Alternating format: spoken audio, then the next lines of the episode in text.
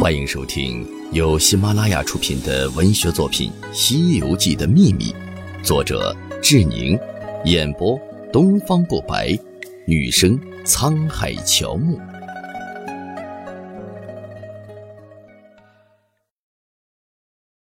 第七十九章，《西游记》的作者究竟是谁？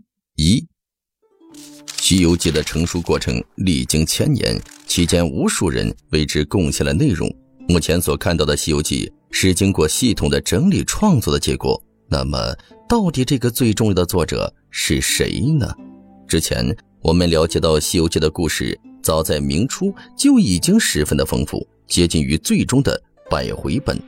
后来者将其系统性增加、完善、整理。并加入自己的思想，甚至方言，融入了修道、佛学和心学思想，暗讽皇帝昏庸、道士乱国，并创作了大量的诗词，还兼具幽默之意。这与纯故事版本的《西游记》前身有很大的不同。《西游记》经过了数百年、无数先人的联合持续创作，最终赋予《西游记》的系统性主体思路的完成者是谁？